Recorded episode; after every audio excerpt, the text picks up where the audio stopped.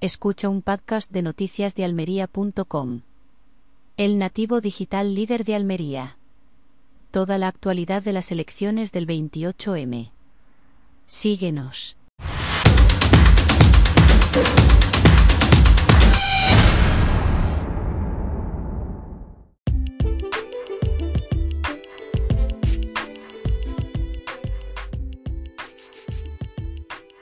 Presidente del gobierno central, Pedro Sánchez, se equivoca a la hora de confrontar con la presidenta de la Comunidad de Madrid, Isabel Díaz Ayuso, en víspera de las elecciones autonómicas del 28 de mayo.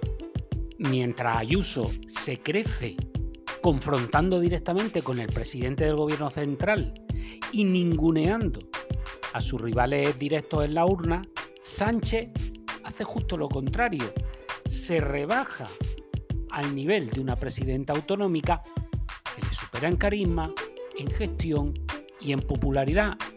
Aunque, como en otras ocasiones he dicho, reconozco que Ayuso no se encuentra precisamente entre las eh, mujeres que se dedican a la política y que me parecen más eh, eficaces. No me gusta Ayuso, pero es evidente que tiene una enorme popularidad y un enorme carisma.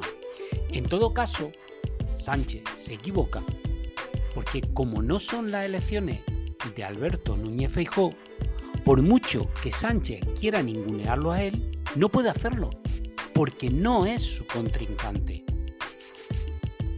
Sánchez ha intentado desgastar a Ayuso con ataques sobre sanidad, vivienda, deslocalización de instituciones, pero lo único que ha conseguido es darle más protagonismo y visibilidad a la lideresa madrileña. Ayuso, por su parte, ha respondido con contundencia y humor a las provocaciones de Sánchez, a quien ha acusado de ser el responsable de la crisis sanitaria, cuando la pandemia, de la crisis económica, de la crisis social, de todo. Pero lo peor es que cuando Sánchez intenta sacar pecho de algo, por ejemplo del gasto en sanidad en Madrid, resulta que es que el Estado no tiene competencia en ello. Ayuso está repitiendo su estrategia exitosa de las pasadas elecciones autonómicas, las que hizo tras el adelanto electoral y que también le salieron. Las elecciones del 28 de mayo son para ella y lo suyo un plebiscito entre Sánchez o España, entre socialismo libertad, entre el caos y el orden. La verdad es que los sondeos le dan la mayoría absoluta al PP, que podría gobernar sin necesidad de Vox ni de Ciudadanos, están al borde de la mayoría absoluta. En el caso de Vox, ha perdido sus oportunidades por cómo ha actuado desde que se produjeron esas elecciones autonómicas. Y, y los segundos, los de Ciudadanos, pues la verdad es que no han sabido rentabilizar su paso por el gobierno.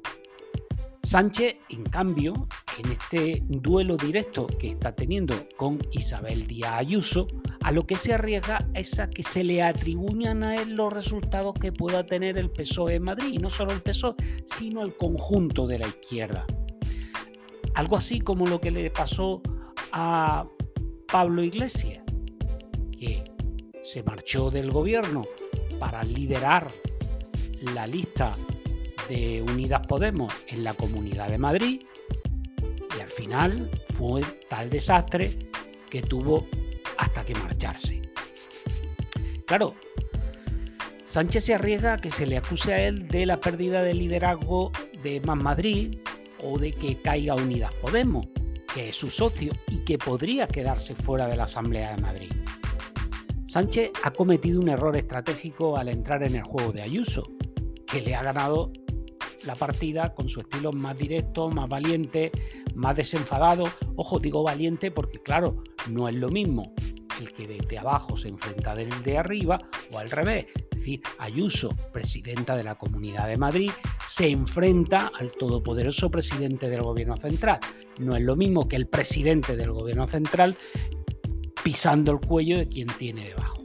Ayuso, en cambio, es lo que les decía, confronta con Sánchez y pasa por ser una política de altura, capaz de plantar cara al gobierno central, de defender los intereses de los madrileños, y Sánchez queda como un político que huye de su oponente, de Feijó, y se pone al nivel de presidente autonómico, como el caso de Ayuso o como en el caso de Andalucía con Juanma Moreno.